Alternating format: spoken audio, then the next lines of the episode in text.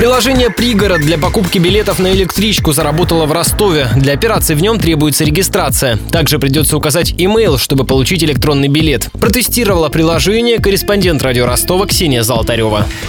Подробности. На главном экране выбираем пункт отправления, пункт назначения. Приложение покажет все возможные электрички с указанием времени. Указав конкретный состав, получим подробный маршрут со всеми остановками и стоимостью проезда. При заказе приложение уточнит количество билетов и поинтересуется, нужен ли обратный билет. Для заказа потребуется указать свои паспортные данные, имейл, а также отметить, берете ли с собой живность, ручную кладь или велосипед. Все введенные данные можно сохранить. А вот поиск списка всех станций в регионе – дело непростое. Для этого надо перейти в категорию расписания, спрятанную в левом верхнем углу, нажать непримечательную кнопку «Книжку», а после этого еще и перейти с закладки «Недавние» на все станции.